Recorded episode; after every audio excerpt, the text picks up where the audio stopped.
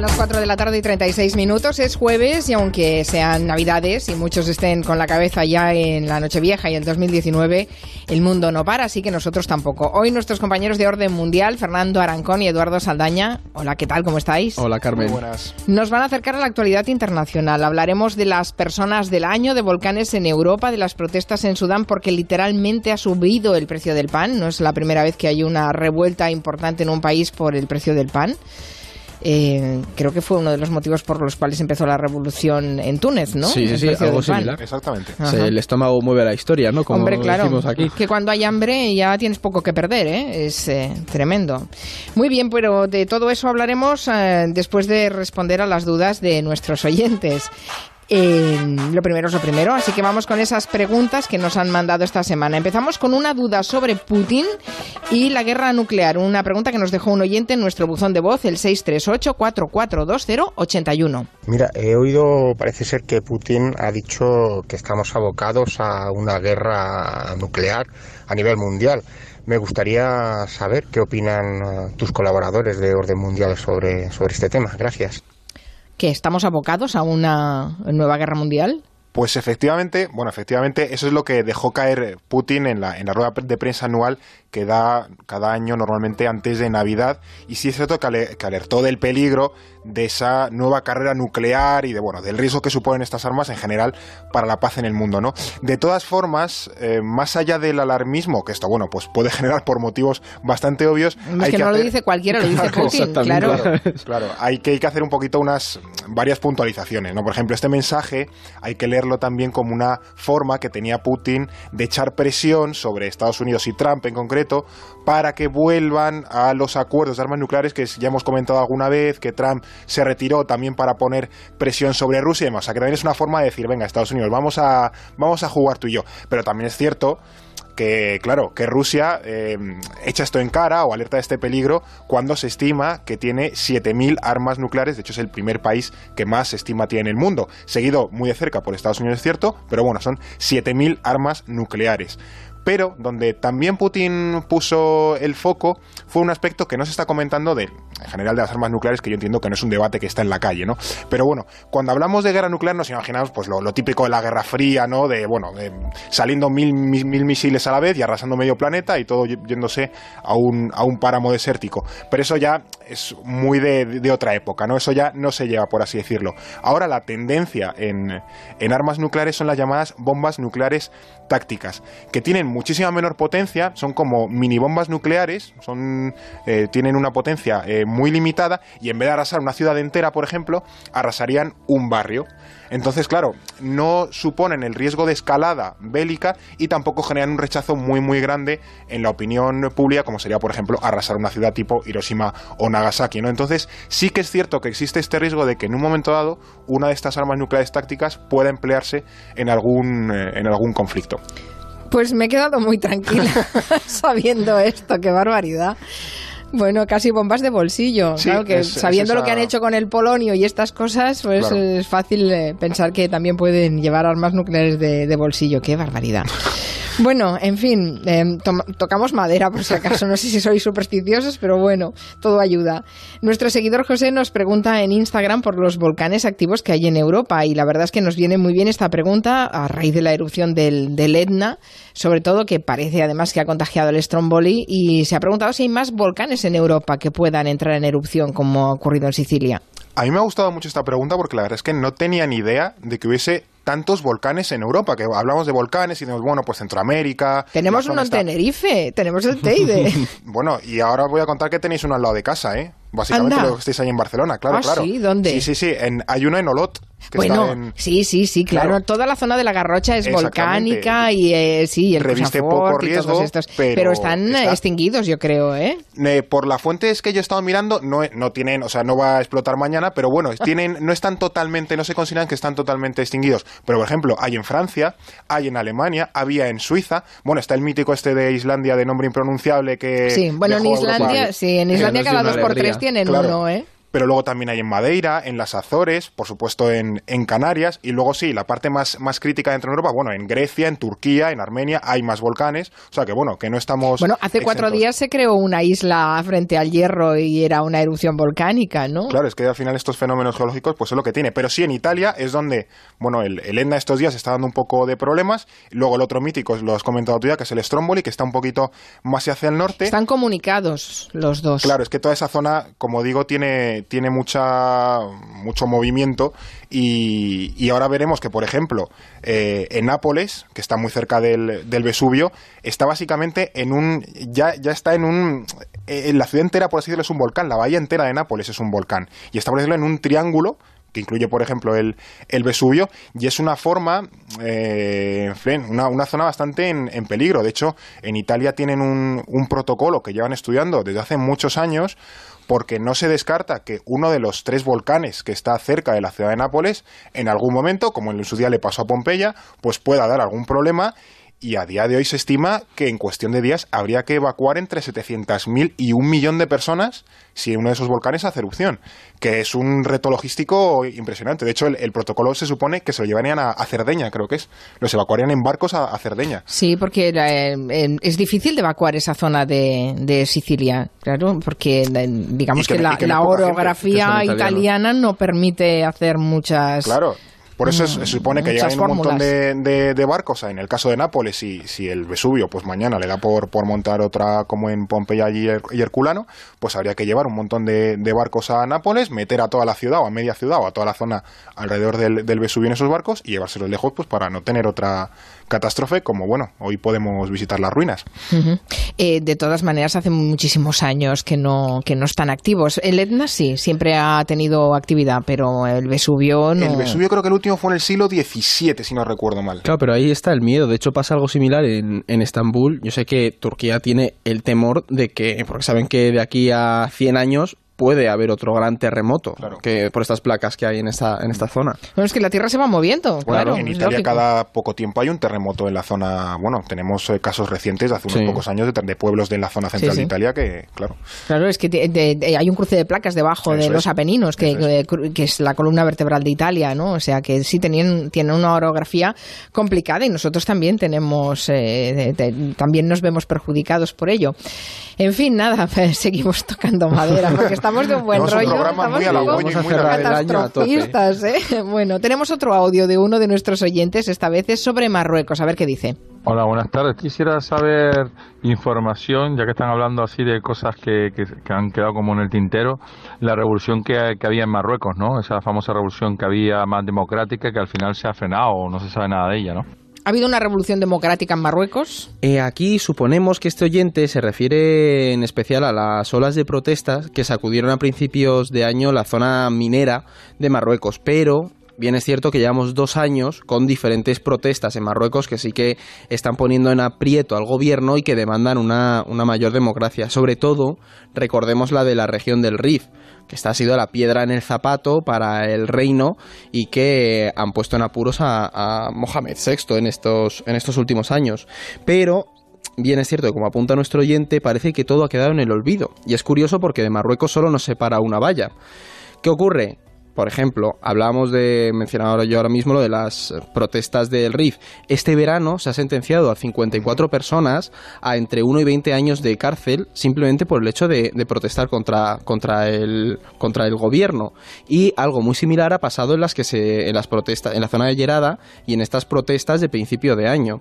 ¿Qué ocurre? Que lo que nos encontramos es que, de hecho Amnistía Internacional lo ha señalado, el gobierno de Marruecos ha ido siguiendo una estrategia de coerción con penas y una represión muy dura que lo que ha generado es que haya un miedo real a tanto la libertad de prensa y protestar contra, contra el gobierno. Las últimas han sido con esto de los chalecos amarillos, ha habido marroquíes que han salido en Rabat a protestar y bueno, pues si no hemos si no lo hemos escuchado en España, imaginemos cómo está la situación. Pero en cuanto a datos, se están llevando a cabo juicios y ha habido denuncias de que estos juicios no están siendo lo transparentes que, que querrían ser. Bueno, si tienen alguna consulta o alguna duda y quieren consultársela a nuestros expertos del orden mundial, ya saben que pueden dejarnos un mensaje en el buzón de voz en el 638-442-081 en horas de programa, por favor, a ser posible, y así los podemos localizar. Vamos a hacer un repaso a los grandes, eh, a los grandes personajes del año.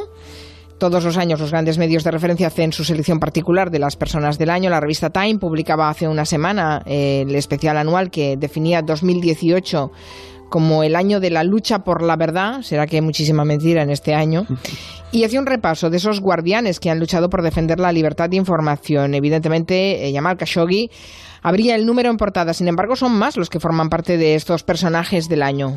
Efectivamente, de hecho la revista Time es muy conocida por hacer estos especiales anuales y este año, como bien dices, le ha tocado a los guardianes y a esa guerra por la verdad.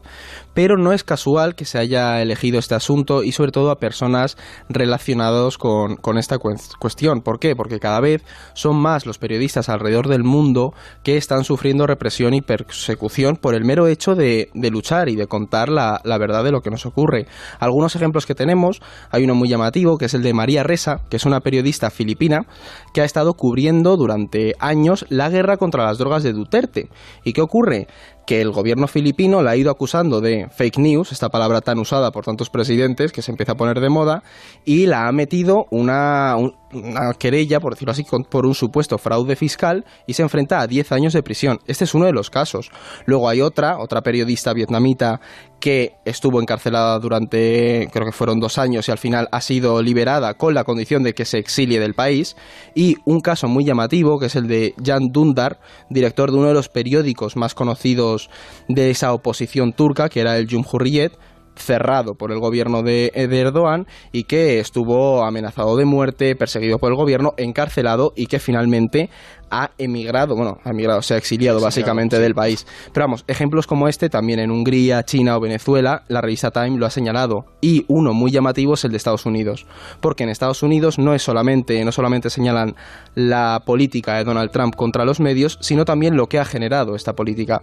Tenemos el caso del el asesinato de cinco periodistas en el periódico The Capital en 2018 y también el famoso envío de paquetes a la CNN, creo que fue, no sé si a Fox se llegaron a mandar, pero sé que a CNN en ese mandó un paquete. también le llegó uno claro, entonces se ha generado ese miedo por parte de los periodistas y esa amenaza a la libertad de prensa. Entonces ha sido uno de los temas del año con ciertos personajes que ha elegido la revista Time. El Financial Times también ha sido otro de los medios que han elegido a su personaje del año. Este 2018 han escogido a George Soros, que es un personaje controvertido y cuya elección ha dado para, un debate. ¿Por qué se han decidido por este eh, multimillonario?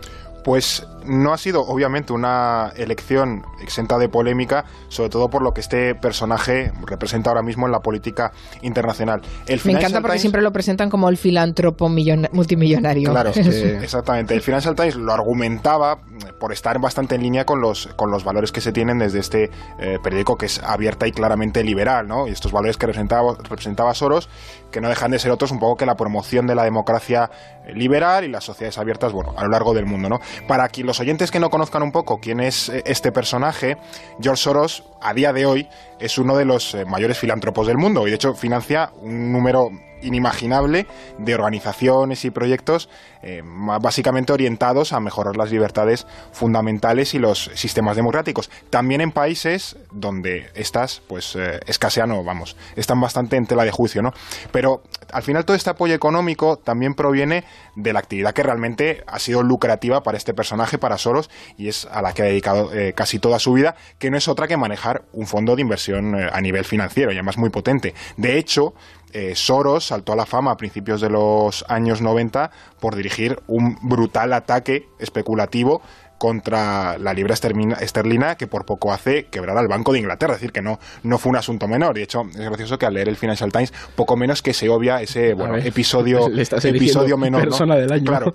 Eh, luego, en tiempos más recientes, cuando ya se ha jubilado, por así decirlo, ha pasado más a la actividad filantrópica y bueno, también se ha convertido en, temas políticos un poco en el chivo expiatorio de todos esos políticos y regímenes iliberales a los que, bueno, estas causas de, mm, bueno, de promoción democrática, liberal y tal, pues resultan evidentemente eh, incómodas. Véase Orbán en Hungría, mm. Erdogan en Turquía, Putin en Rusia, etcétera, etcétera. Víctor Orbán lo ha declarado enemigo público número uno en Hungría prácticamente y, lo ha cerrado la Universidad Internacional que tenía en Budapest. Y en todo Serbia también es curioso, yo tengo, tengo conocidos que han estado en Serbia en ONGs para ayudar a refugiados financiadas por Soros y el gobierno ha agarrado y las ha clausurado, o sea, las ha perseguido. tal es la fijación que se ha tenido con, con Soros por, por, su actividad de financiación de organizaciones que ya ha tornado en, ciertos eh, momentos a, a esa eh, teoría de la conspiración, de que se le representa como un poder oscuro que maneja los asuntos del mundo un poco como le da la gana y tiene títeres y demás a través de las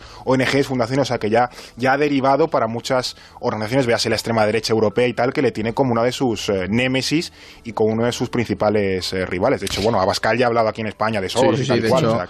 El otro día Vox acaba un tuit hablando del Pedro Sánchez y su amo Soros. es algo es común.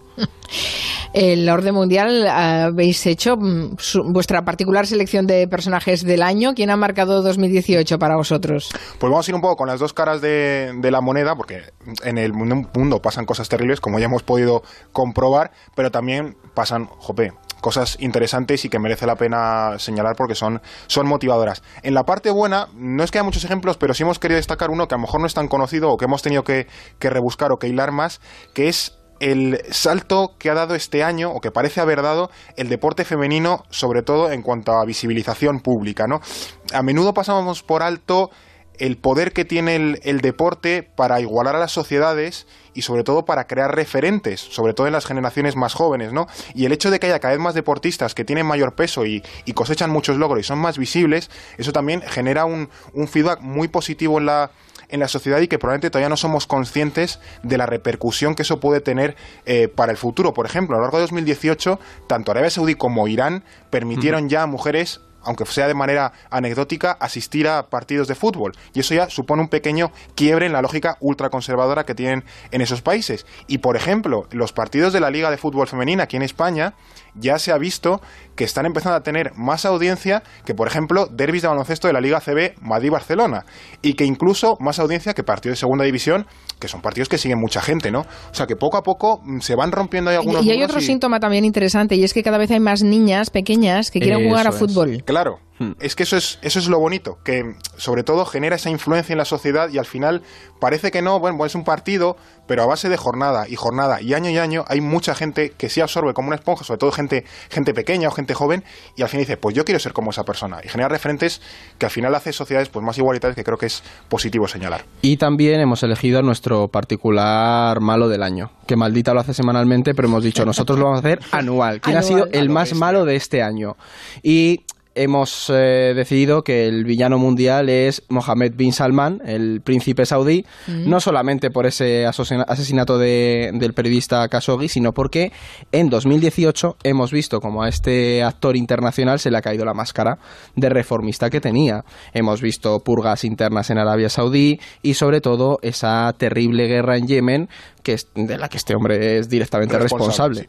Y bueno, ya lo de Khashoggi, que fue como la guinda del pastel, si tenía que cerrar el año, se la puso con esto. Es curioso porque mientras permiten a las mujeres por fin conducir, las dejan ir al, fútbol, eh, a nosotros nos utilizan siempre, eh, de una manera o de otra, de forma represiva o para dar una engañosa imagen de apertura, eh, siempre nos están utilizando. Y además mientras, fíjate, todavía más represión y más... Y el reino saudí es muy bueno haciendo eso. O sea, ha sabido manejar ese, esa mezcla de lo liberal de Occidente con la represión. Y es hacia lo que, o sea, es un modelo que se empieza, se empieza a extender. Pues me gustan vuestros buenos y malos en el orden mundial. Vamos con la revista de prensa.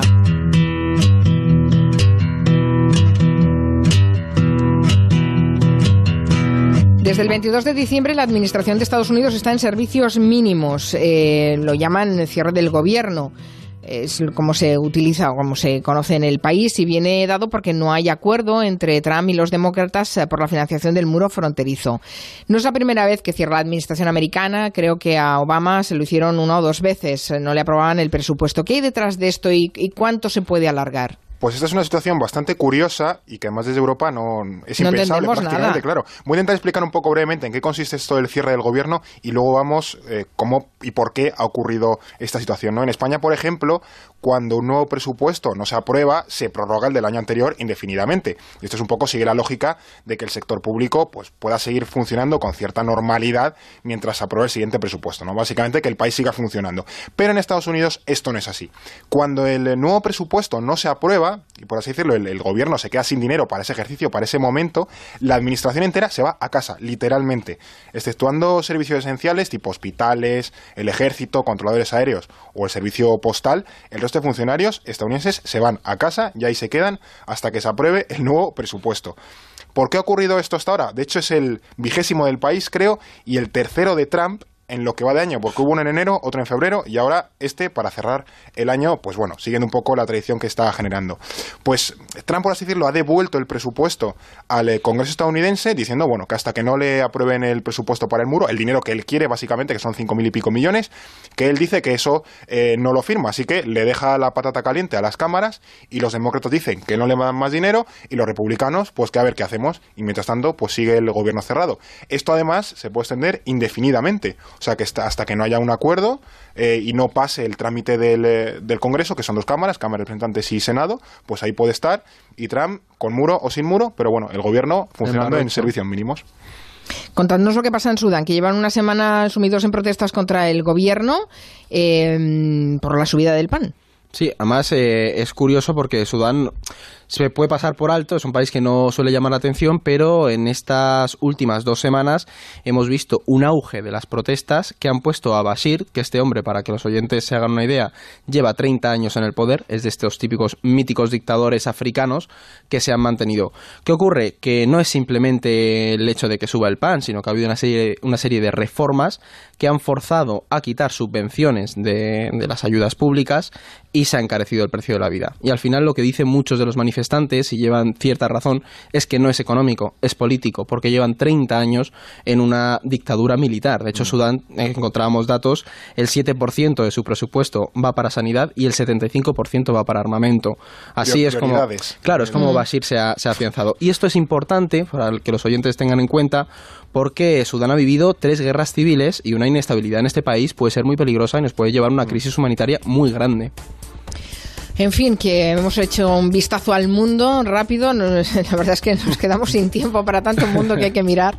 Pero quiero recordarles a los oyentes que si quieren hacerle alguna pregunta a los expertos de orden mundial sobre temas internacionales, lo pueden hacer a través del WhatsApp de Gelo en el 638-442-081, mandando un correo a julianlaonda arroba onda o a contacto arroba todo y en las redes sociales del programa y del orden mundial. Y que además Fernando Arancón y Eduardo Saldaña, se han comprometido a que el lunes vienen con un montón de, preguntas que les han hecho los oyentes, así hacemos balance final de año. El saquito de preguntas. Aquí. cerramos el 2018. Muy bien. Muchas gracias, un abrazo. Hasta Carmen.